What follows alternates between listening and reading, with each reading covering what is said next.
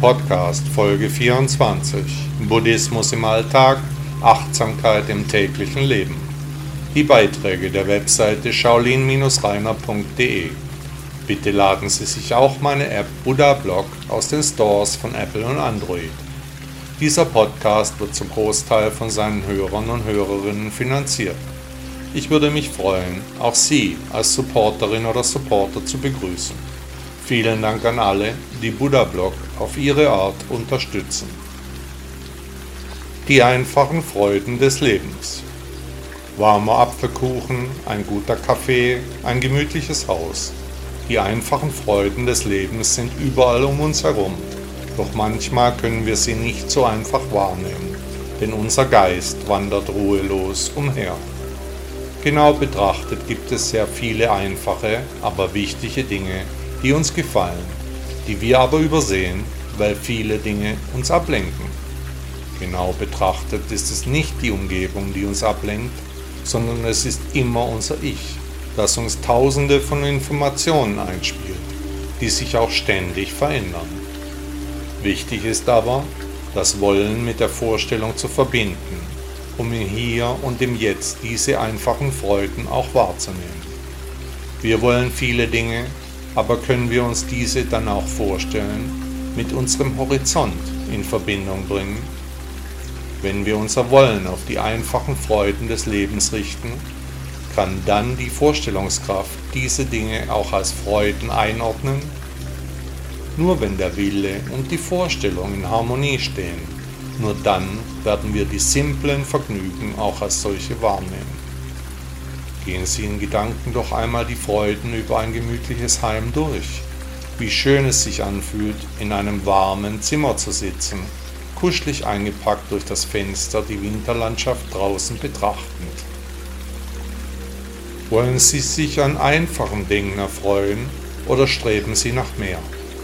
Und warum nicht die einfachen Vergnügungen einmal wirklich schätzen der Winter und die Weihnachtszeit gibt viele besinnliche Momente für die Menschen, die wahre Schönheit und Freude auch und gerade in den Begebenheiten des Alltags sehen können, nicht abschweifen müssen zu den Sternen.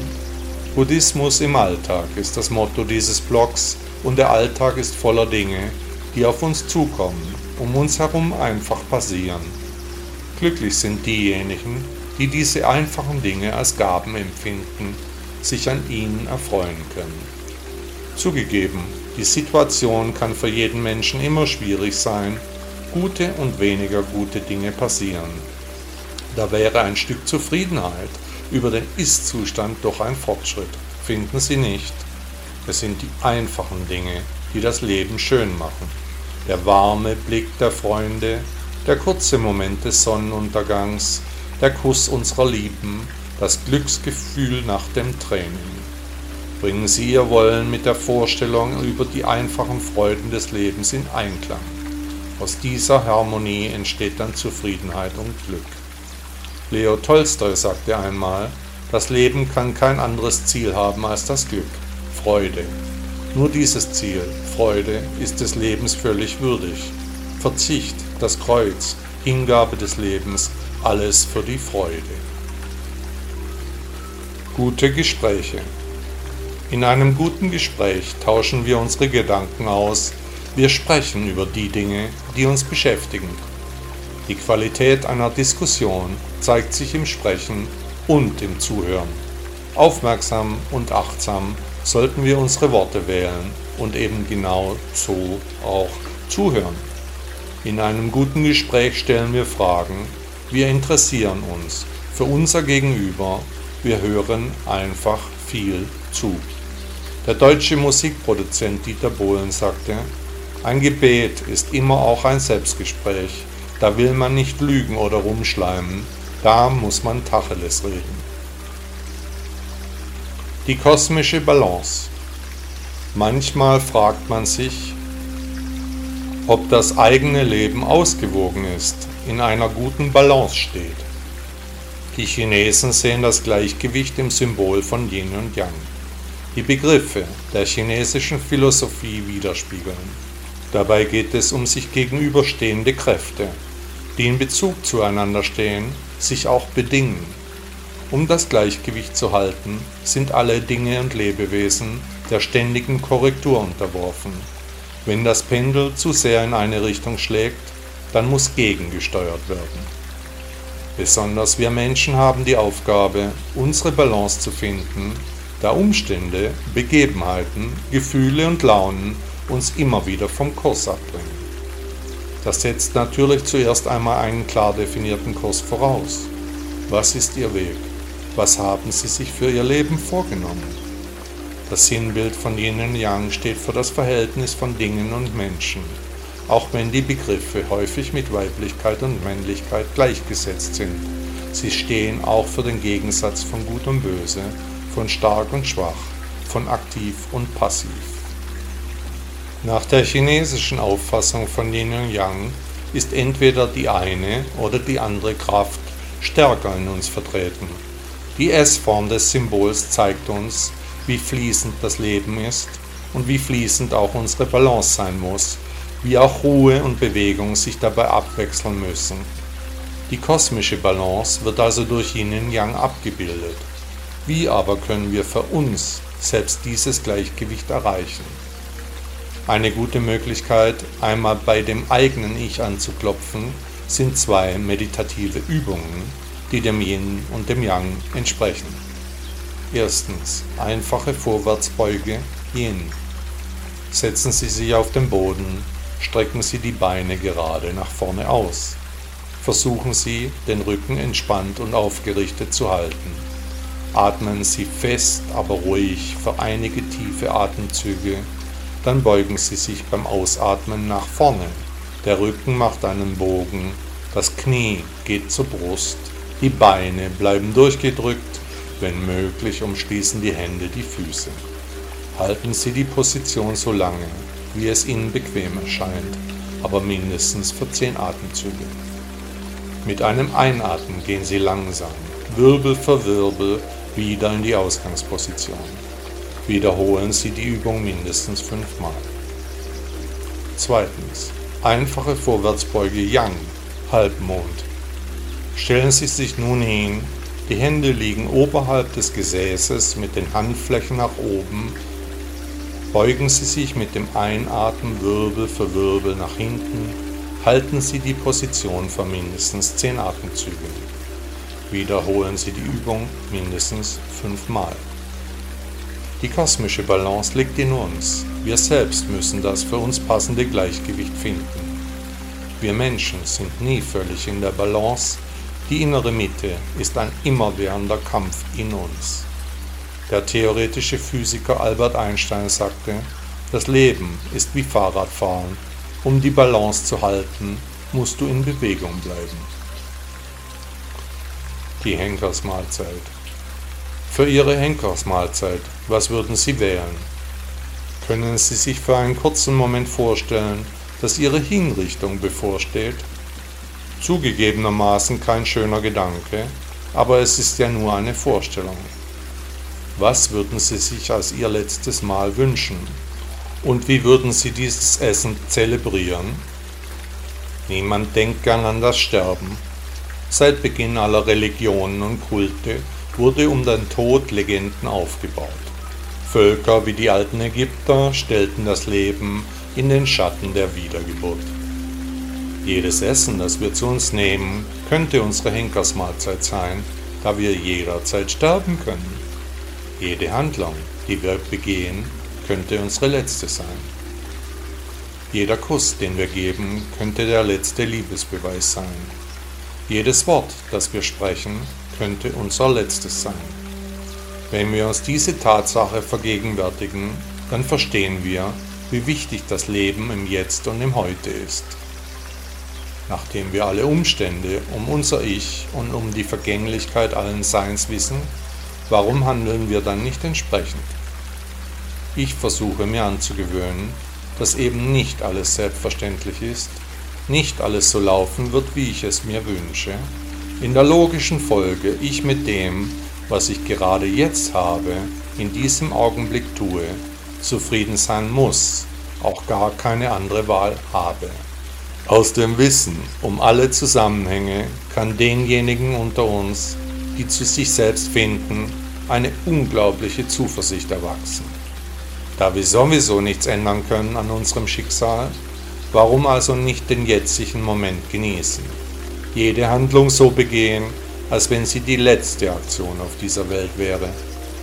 Wenn sie wieder einmal ins Grübeln verfallen, vielleicht unzufrieden mit der Situation sind oder einfach einen schlechten Tag haben, dann stellen Sie sich vor, dass das auch der letzte Tag in Ihrem Leben sein könnte. Wollen Sie mit solchen Gefühlen abtreten oder vielleicht doch besser den Frieden mit sich und Ihrer Rolle als Mensch auf diesem Planeten machen? Überlegen Sie es sich, was hätten Sie zu verlieren? Wählen Sie jede Mahlzeit so, als wenn es Ihre letzte wäre. Begehen Sie jede Handlung so, als wenn es Ihre letzte wäre. Der polnische Autor Stanislav Jerzilek sagte, Henker treten meist in Masken der Gerechtigkeit auf. Packen wir es an. Nur zu oft gelingt es uns nicht, die Dinge, die wir uns vorgenommen haben, auch umzusetzen. Warum ist das so? Einigen mangelt es an Disziplin, andere sind einfach zu faul, wieder andere zu verträumt. Gründe gibt es viele. Egal was es ist, wenn wir uns etwas vornehmen, dann sollten wir es auch tun. Wenn wir etwas zusagen, dann müssen wir es machen. Sonst hätten wir eben Nein sagen müssen, gleich am Anfang, auch zu uns selbst. Der amerikanische Unternehmer Henry Ford sagte einmal, es hängt viel von dir selbst ab, ob du das neue Jahr als Bremse oder als Motor benutzen willst. Der Irrgarten der Liebe. Sie liebt mich, sie liebt mich nicht, sie liebt mich. Was ist Liebe eigentlich? Seit Jahrtausenden suchen die Menschen nach Antworten, wollen wissen, was die Gesetzmäßigkeiten der Liebe sind. Was sind die wichtigsten Bestandteile der Liebe? Man nähert sich an, findet Gefallen aneinander, entwickelt Leidenschaft und Intimität. Haben Sie sich einmal überlegt, was Sie selbst liebenswert macht? Und was sind die Seiten an ihnen, die andere Menschen stören könnten? Engagement ist die absolute Basis jeder Beziehung. Machen Sie sich dazu Gedanken, was bringen Sie in eine Beziehung ein? Der chinesische Philosoph Konfuzius sagte einmal, was du liebst, lass frei. Kommt es zurück, gehört es dir, für immer. Unser Besitz. Alles, was mir gehört, trage ich bei mir. All die Dinge, die wir meinen zu besitzen, gehören uns diese wirklich? Ist es mein Grundstück, mein Auto oder darf ich es nur nutzen? Sind es meine Kinder, meine Frau? Gehören diese Menschen mir? Wohl eher nicht. Zieht man noch die Tatsache mit in Betracht, dass wir sterben werden, dann ist offensichtlich, dass nichts uns gehört der wahre und wertvolle Besitz, der liegt in den Eigenschaften des Charakters, nicht in materiellen Dingen. Auch sind Ausbildung und Fähigkeiten unendlich wichtig. Materielle Dinge können ganz schnell verloren gehen, unser Wissen aber nicht. Wer sich nun hauptsächlich über Äußerlichkeiten definiert, der wird wohl nicht weiter lesen und hören, die Aussagen erschüttern dann das Weltbild. Welche Werte wollen Sie in Ihrem Umfeld vermitteln? Was ist wirklich wichtig im Leben? Wo soll die Reise hingehen? Unsere Häuser sind meist vollgestopft mit nutzlosem Kram, angehäuft über die Jahre. Was davon benötigen wir wirklich? Brauchen wir all die Dinge, die in unseren Kellern lagern? Und all die Waren, die in den Geschäften dieser Welt auf Käufer warten Brauchen wir die alle auch noch zum perfekten Glück? Aus Asien kommt der Trend einer minimalistischen Lebensführung jetzt auch zu uns. Und in Krisenzeiten sitzt das Geld sowieso nicht mehr so locker. Der Lockdown ist eine gute Gelegenheit, einmal umfassend Ordnung zu schaffen, auszumisten, sich von vielen Dingen zu trennen. Was Sie in den letzten sechs Monaten nicht mehr angefasst haben, das benötigen sie auch nicht mehr, das kann weg. Vielleicht benötigen andere Menschen genau diese Dinge, die in ihrem Keller lagern. Hier gibt es in der Zwischenzeit viele Tausch-Apps, wo die vernachlässigten Schätze schnell neue Besitzer finden können. Wirklich glückliche Menschen häufen nicht endlos Besitz an, denn sie wissen, dass materielle Dinge nicht echt sind. Echt sind Gefühle, Liebe, Wärme und natürlich Menschlichkeit und Achtsamkeit. Statt Dinge anzuhäufen, sollten Sie sich um zwischenmenschliche Verdienste bemühen. Machen Sie im Anschluss an diese Worte einen Ihrer Liebsten glücklich. Rufen Sie einfach an. Sprechen Sie liebe Worte voller Verständnis und Zuneigung. Ich kenne einige sehr wohlhabende Menschen, die so gar nicht glücklich sind. Dann habe ich in meinem Bekanntenkreis andere, die fast nichts besitzen, aber immer fröhlich und gut gelaunt erscheinen. Mönche haben keinen Besitz, mit der Abgabe des Gelübdes werden sie besitzlos.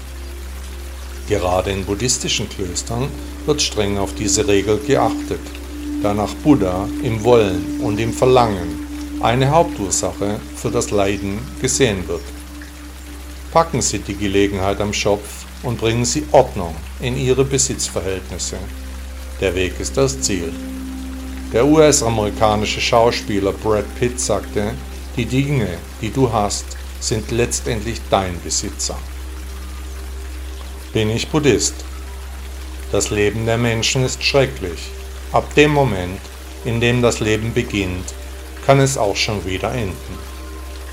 Die Arten eines möglichen Todes sind unendlich von aus dem Bett fallen und das Genick brechen, bis zu im hohen Alter friedlich einschlafen, ist alles dabei. Wir wissen, dass es jeden Augenblick vorbei sein kann. Wir wissen um die Endlichkeit des Seins. Trotzdem sind nur die wenigsten bereit, sich wirklich einmal Gedanken über die Zusammenhänge zu machen. Im westlichen Kulturkreis ist ein solches Überlegen nicht üblich lebten doch unsere Vorfahren nach religiösen Traditionen, die auf einem Über- und Unterordnungsverhältnis mit einem Gott basierten, also wenig Platz für Eigenständigkeit ließen. Wie alle Dinge, so ist auch Spiritualität und Glaube der Wandlung unterworfen. Götter kamen, einige blieben, viele vergingen. Von den einstigen Glaubensvorstellungen ist heute wenig übrig. Gotteshäuser sind kaum noch frequentiert, die Menschen haben sich in großer Zahl von den alten Lehren emanzipiert. Aber weil das Leben endlich ist und sich alle Kulturen über Sinn und Unsinn des Lebens ihre Gedanken gemacht haben, so sucht auch der moderne Mensch nach Antworten auf seine Fragen. Im Laufe der Geschichte entwickelte sich häufig ein bizarres Verhältnis zum Tod und damit auch zum Leben. Die Lehre Buddhas legt hier ein völlig anderes Konzept vor, das sich auf den Menschen selbst richtet. Nicht die höhere Macht soll es richten, sondern der Einzelne selbst in Eigenverantwortung. Sicher haben Sie sich schon selbst einmal gefragt, ob Sie gläubig sind, ob es einen Gott gibt. An welcher Lehre könnte etwas dran sein? Klar, wir wurden auf die eine oder andere Art erzogen und geprägt. Aber Glaube ist etwas sehr Persönliches. Als ich aufgewachsen bin, durfte ein Katholik keine evangelische heiraten, das war in dieser Gegend ein Sakrileg. Heute ist das kaum mehr so, an diese Stellen sind jetzt übergeordnete Glaubensfragen getreten. Erfrischend anders sieht der Buddhismus die Sache mit der Spiritualität. Eine Philosophie Buddhas hat die Erkenntnis zum Ziel, kein Gott muss dabei angebetet werden. Nach dem großen Lehrer steht als Ziel des Menschen das Erwachen im Fokus, ein selbstverständlich zu erreichendes Ereignis. Selbstverantwortlich, das sind ja ganz ungewohnte Töne. Niemand, der mir sagt, was ich zu tun habe. Vielleicht haben Sie sich schon einmal über die Philosophie Buddhas Gedanken gemacht. Würde diese Lehre zu Ihnen passen, Ihnen Ruhe und Frieden bringen? Eine Überlegung wäre die Sache schon wert. Der Weg ist das Ziel. Der libanesische Künstler Khalil Gibran sagte einmal, Der Ermordete ist nicht ohne Verantwortung an seiner Ermordung und der Beraubte nicht schuldlos an seiner Beraubung. Der Rechtschaffene ist nicht unschuldig an den Taten des Bösen. Das Ich-Virus. Die Erkrankungen, die das Ich-Virus auslöst, können einen tödlichen Verlauf haben. Das Ich-Virus befiel die Menschheit schon vor langer Zeit. Die Epidemie erreichte bereits zu Zeiten Buddhas nachweislich einen Durchseuchungsgrad von weltweit über 90 Prozent. Es gibt Hinweise, dass das Ich-Virus alleine durch das Streben nach Vorteilen für die eigene Person erlangt werden kann. Zwischen Ansteckung mit dem Ich-Virus und dem Beginn von Krankheiten liegen meist nur wenige Stunden, weshalb das Ich-Virus so gefährlich ist. Nach Einschätzungen von Experten verlaufen vier von fünf Erkrankungen mit schweren Nebenwirkungen wie etwa Eigensucht, Narzissmus, Selbstbesessenheit, Selbstbezogenheit, Selbstliebe oder wenigstens Selbstverliebtheit. Wie groß der Anteil derjenigen ist, die aufgrund des Ich-Virus sterben, lässt sich derzeit nur schwer und keinesfalls eindeutig bestimmen. Der belgische Staatsmann Paul Hendricks Spark sagte, die Dummheit ist die sonderbarste aller Krankheiten. Der Kranke leidet niemals unter ihr, aber die anderen leiden. Verzicht auf Alkohol. Wir wollen gesünder leben, mehr vom Leben haben. Ohne etwas Disziplin ist dies schwer möglich. Wer zum Beispiel auf Alkohol verzichtet, der ist auf einem guten Weg zu mehr Fitness, einem gesünderen Lifestyle, zu Reinheit und Erkenntnis. Es ist schwer, sich ohne Alkohol in einer Bar oder in einem Club zurechtzufinden. Aber der Verzicht auf Alkohol kann auch ein klares Statement sein. Mein Körper, meine Seele und mein Geist sind mir wichtig. Mein Leben ist schön, trotz aller Widrigkeiten. Ich muss mich nicht durch Alkohol verbiegen. Ich will mein Leben nicht im Nebel verbringen. Der Weg ist das Ziel, Homer Simpson sagte auf den Alkohol, die Ursache und die Lösung aller Probleme. Die Umstände. Nicht die Umstände, wie wir auf die Welt kommen, sind entscheidend, sondern wie wir leben, nur das zählt. Die DNS ist nicht unser Schicksal. Wenn wir unserer Natur gehorchen, wer sind wir dann? Welche Umstände haben sie zu der Person gemacht, die sie heute sind? Erinnern Sie sich, da kam die klare Erkenntnis von der Vergänglichkeit aller Umstände über die Menschheit. Wir sündigen, um zu gewinnen. Das Umfeld ist wichtiger wie die Erbanlagen. Sind die Umstände am Ende ein angeborenes Merkmal unserer Seelen? Der Weg ist das Ziel. Der britische Staatsmann Benjamin Disraeli sagte, der Mensch ist nicht ein Werk der Umstände, sondern die Umstände sind ein Werk des Menschen. Die innere Einstellung. Haben Sie schon einmal über Ihre innere Einstellung nachgedacht? Diese Einstellung ist eine spezielle Angelegenheit. Vielleicht denken Sie, dass man diese verinnerlichte Betrachtungsweise nicht bemerken würde. Das ist aber falsch. Andere Menschen können ihre innere Einstellung fast riechen.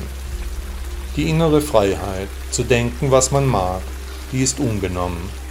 Aber die anderen können mit ihren Sinnen die wahren Intentionen erspüren, werden nicht so schnell in die Irre zu führen sein. Genau so wie schlechte Absichten gefühlt werden können, so kann auch ein wirklich offener Geist bemerkt werden, der auf Außenstehende einen besonders harmonischen Eindruck macht. Von solch harmonischen Personen haben Dritte immer ein eher positives Bild, völlig egal, was letztendlich kommuniziert worden ist. Wenn Sie sich schnell angegriffen fühlen, häufig schlecht gelaunt sind, Ihre innere Einstellung also negativ ist und Ihr Geist verschlossen wirkt, dann fällt das Ihrer Umgebung ebenfalls auf. Dann ist es auch egal, was Sie sagen oder meinen, Sie werden von nun an als unsympathisch eingeordnet. Sobald der Betrachter Sie nun eingeordnet hat, entweder in offener Geist oder verschlossener Geist, ab da ist die Botschaft und der Botschafter zu einer Einheit geworden, Die innere Einstellung hat nach außen abgefärbt. Da die meisten unserer Verhaltensmuster an einem Vorbild orientiert sind, besteht eine große Möglichkeit, dass sie nicht der offene oder verschlossene Geist sind, sondern hier eine andere Person imitieren, nachahmen. Wenn Sie nun Ihre innere Einstellung überprüfen, woher stammt dieser besagte Teil Ihrer Persönlichkeit? Wie können wir unsere innere Einstellung verbessern? Nun, es gibt zwei wichtige Punkte. Erstens, Dankbarkeit. Was haben Sie schon alles erreicht? Sind Sie dafür dankbar? Sie leben noch, andere Menschen sind jung verstorben. Sind Sie dafür dankbar? Sie sind gesund oder geht es Ihnen jedenfalls gut? Sind Sie dafür dankbar? Diese Liste mit der Dankbarkeit könnte ewig weitergehen. Was sind die Dinge, für die Sie dankbar sein können? Zweitens. Die Lehre Buddhas. Buddha lehrte, dass nicht alle Dinge so sind, wie sie zuerst erscheinen, dass es Realitäten hinter der gefühlten Realität gibt. Klar, man könnte sagen, dass das Blödsinn ist. Wie aber erklärt es sich dann, dass zwei Menschen nebeneinander stehen denselben Sachverhalt betrachten und völlig unterschiedlicher Meinung sind? Also ein Paar steht auf einer Wiese, die Frau sagt, die Blumen sind schön. Der Mann antwortet, mir gefallen Blumen nicht. Wenn es nur eine wirkliche Realität geben würde, dann wäre die Meinung der beiden absolut identisch. Da es aber zu wirklich jedem Thema mindestens zwei Meinungen gibt, gibt es auch mindestens zwei Realitäten oder um Buddha zu bemühen, eben keine Realität. Es ist alles nur eine Frage der inneren Einstellung. Der Weg ist das Ziel. Die US-amerikanische Schriftstellerin Maya Angelou sagte, wenn du etwas nicht magst, ändere es. Wenn du es nicht ändern kannst, ändere deine Einstellung. Beschwere dich nicht. Hat Ihnen der Podcast gefallen? Danke, dass Sie Buddha Blog hören ist Ihnen aufgefallen, dass hier keine Werbung läuft, dass Sie nicht mit Konsumbotschaften überhäuft werden? Möchten Sie dem Autor dieses Blogs für seine Arbeit mit einer Spende danken? Unterstützen Sie mich. Beteiligen Sie sich an den umfangreichen Kosten dieser Publikation. Ihre Unterstützung kann helfen, die wichtige Arbeit, die wir für den Buddhismus leisten, auch weiterzuführen. Tausend Dank.